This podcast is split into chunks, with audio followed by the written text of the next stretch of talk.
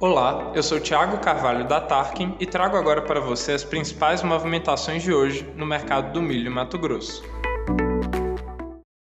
No Mato Grosso, o mercado começa a se concentrar mais no milho safrinha e alguns confinadores passam a procurar ofertas para as entregas de junho a agosto, com preços entre R$ 60 e 70 reais a saca, dependendo da região. Os produtores continuam muito concentrados em colheita de soja e plantio de milho, e há pouca intenção de venda ainda para a safrinha. Há indicações de que as vendas ocorram em melhor volume a partir de maio, com a safrinha já fora de risco. Para os negociadores que ainda têm milho safra, as indicações estão acima de 80 na região de Rondonópolis e ao longo da BR-163.